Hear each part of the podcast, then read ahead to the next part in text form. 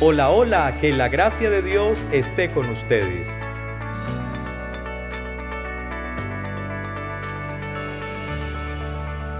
Caminante no hay camino, se hace camino al andar. Y estamos haciendo un camino maravilloso acompañados de nuestra querida hermana Nubia Celis. Hemos iniciado una serie titulada Matrimonio y Familia, Escuela de Vida y Amor. Y hoy llegamos a un segundo episodio maravilloso. No sin antes recordar, hermana, el primer episodio, Dos grandes amores, vida y amor. Claro que sí, Padre Darwin, aquí estamos de nuevo con las pilas bien puestas, con el corazón abierto para dejar que el Espíritu Santo siga sembrando su semilla de la palabra en cada uno de nosotros.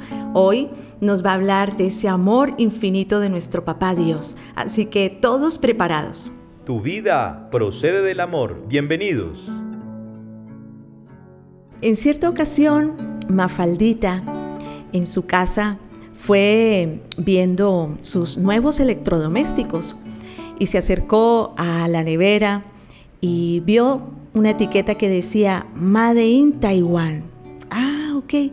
Luego se va al nuevo super televisor y eh, lee que dice Made in USA. Perfecto. Va a la licuadora Intrigada dice, bueno, ¿y este qué? Ah, Made in Colombia. Oh, pues ven. Y se queda pensando y se levanta su camisita y dice, ¿y yo? Made in interrogante. ¿De dónde vengo? Made in amor. y recordaba esa viñeta esta mañana porque es algo de lo que queremos hoy hablarles en esta escuela de vida y amor, familias, matrimonios, formadores de vida y amor. Eh, nuestra fábrica es el amor. Venimos del amor, tenemos esa etiqueta grabada eh, no externamente, sino en el corazón. Venimos de Dios, venimos del amor y por eso somos tan sensibles a la vida y al amor. Eh, la vez pasada, precisamente, recordábamos eso. Tenemos dos tesoros incalculables, invaluables, la vida y el amor. Preferimos antes que nada, antes que los grandes millones y grandes comodidades, la vida y el amor. Pues, ¿por qué somos tan sensibles al amor? ¿Por qué no nos da igual? ¿Por qué mm, queremos que nuestros hijos se formen en eso tan vital, en eso tan esencial. Buscamos las mejores escuelas, eh, queremos que los maestros nos los vayan llevando por el buen camino, pues precisamente porque sin amor no, no somos nada, lo decíamos, y ahora de nuevo lo queremos confirmar. Somos sensibles a la vida y al amor porque venimos del amor. Ese amor que tiene el sello de eternidad. Y ese amor que tiene un rostro, y es el rostro de Dios. Primera carta de Juan 4.8 y primera carta de Juan 8.16. Dios es amor, es el rostro de Dios. Qué interesante que para ser esos papás que puedan inculcar en sus hijos la vida y el amor auténticos, seamos los primeros en tener esta experiencia del verdadero rostro de Dios. Todos creemos en Dios, por eso estamos aquí. Eh, venimos de familias tradicionales que nos han enseñado a amar a Dios antes que nada, que nos enseñaron el credo, que nos dieron en la catequesis, que nos dijeron que Dios es creador. Pero una cosa es saberlo y otra es hacer experiencia de ese amor. ¿Verdad que nadie se puede enamorar por corazón ajeno? No, no, no. Cuando tú enamoraste a tu esposa, tú te encargaste muy bien de saber cuáles eran sus gustos, qué le interesaba más, para poderla ir enamorando con un detalle, una florecita, etc. Pues es que el amor necesita ser experimentado y en el nivel de la fe sucede lo mismo. La experiencia de Dios. En este día te invitamos para poder reconocer ese encuentro cara a cara con Dios amor, que es Padre. Desde las citas del Antiguo Testamento, así lo vamos escuchando. Por ejemplo, en Jeremías capítulo 18, cuando el Señor le dice al profeta, oye Jeremías, baja a la casa del alfarero y allí te haré oír mis palabras. ¿Cuáles eran esas palabras?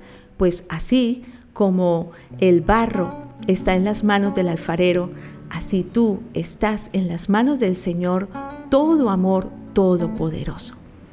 Tener esa experiencia de encuentro con Dios que es Padre y que es Madre. Un Dios paterno, un Dios materno, que nos ama con locura. Y necesitamos avivar y renovar cada día esa experiencia. Recuerdo una amiga que me decía, Nubia, yo soy huérfana. Yo no tuve la experiencia de un papá cariñoso, de una mamá que me abrazara, que me cobijara, que me curara cuando me sentía enferma. Y he crecido con ese vacío de un amor paterno, de un amor materno. Y otro amigo me decía, pues yo sí que tuve a mi papá, pero eh, hubiera preferido no tenerlo porque llegaba borracho a casa, porque le pegaba a mi mamá, porque eh, era violento. Y, yo crecí con ese susto, con ese miedo, que cuando en la catequesis me dijeron, Dios es papá, yo decía, pues yo no quiero tener nada que ver con ese papá. Eh, pues en ese momento me di cuenta que necesario es poder descubrir el auténtico rostro de Dios. No es un Dios lejano, indiferente, es un Dios amor, un Dios papá. Para esto te invito a buscar el Salmo 139. Señor, tú me sondeas, tú me conoces tú me formaste en el seno materno. O tal vez Isaías 49, desde el seno materno te elegí, te llamé, te consagré, te formé. El Salmo 2, por ejemplo, tú eres mi hijo y yo te he engendrado hoy. Es decir, que para poder ser estos padres que encaminemos a nuestros hijos con un sentido de pertenencia, con una identidad libre, eh, hijos felices, hijos libres de traumas, eh, de depresiones a, tan temprana edad, de ganas de quitarse la vida, pues necesitamos ser los primeros en tener esa experiencia con Dios Papá. Y a partir de ahí poder ofrecerle a nuestros hijos ese rostro paterno y materno de Dios. Por eso nuestro tema de hoy es Tu vida procede del amor. Tú no eres un accidente, no eres un ensayo, no eres un error de tus padres. Eh, eras deseado desde la eternidad, eras querido, eras y eres y serás. Entonces, hoy podemos reconocer, digámoslo así, esas tres fases del amor de Dios. Él nos dice, te amé, eh, nos dice, te amo hoy y te amaré mañana y siempre algo maravilloso hemos recibido hoy con esta realidad de la paternidad y la maternidad de Dios. Pero eso maravilloso también nos debe darle el lugar al mejor y el mejor es Dios. Hermana, si Dios es papá y Dios es mamá, ¿qué rasgos de Dios pudieran encarnar un padre y una madre para asemejarse a Él? Y digo asemejarse porque por eso desde el Génesis sabemos que somos creados a su imagen y semejanza. No seremos iguales que el Señor, no seremos iguales que Dios, pero un papá, una mamá de nuestro tiempo, ¿cómo se asemeja a Dios? ¿Qué rasgos de Él nos sirven para seguir cultivando y motivando la paternidad y la maternidad de manera libre pero también responsable? Claro que sí, hoy estamos llamados a hacer continuidad de esa paternidad y maternidad de Dios y yo creo que uno de los rasgos es precisamente el rasgo de recibir la vida como un don. Tus hijos eh, son un regalo, son una oportunidad que Dios te da tus hijos son prestados.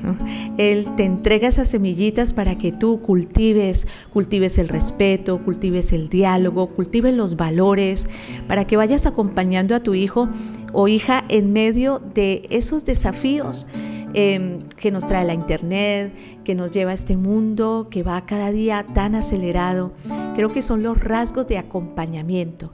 Acompañar a tu hijo en cada etapa de la vida para poderles inculcar esos valores de la fe, de la esperanza y del amor con una paciencia que realmente se nos pide al estilo del papá misericordioso, que aunque el hijo se le fue, después le recibe con los brazos abiertos, le exige, le corrige, pero siempre le da una nueva oportunidad.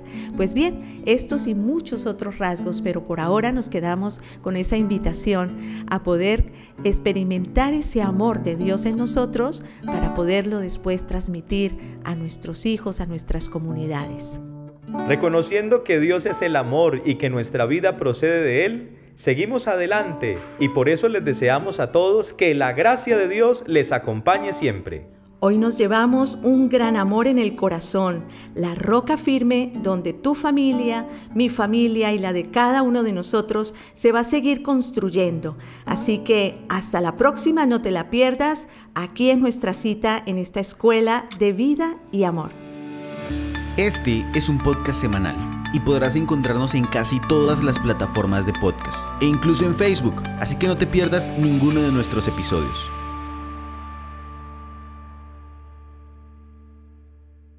Grabado y editado por Cruz Ideas Creativas.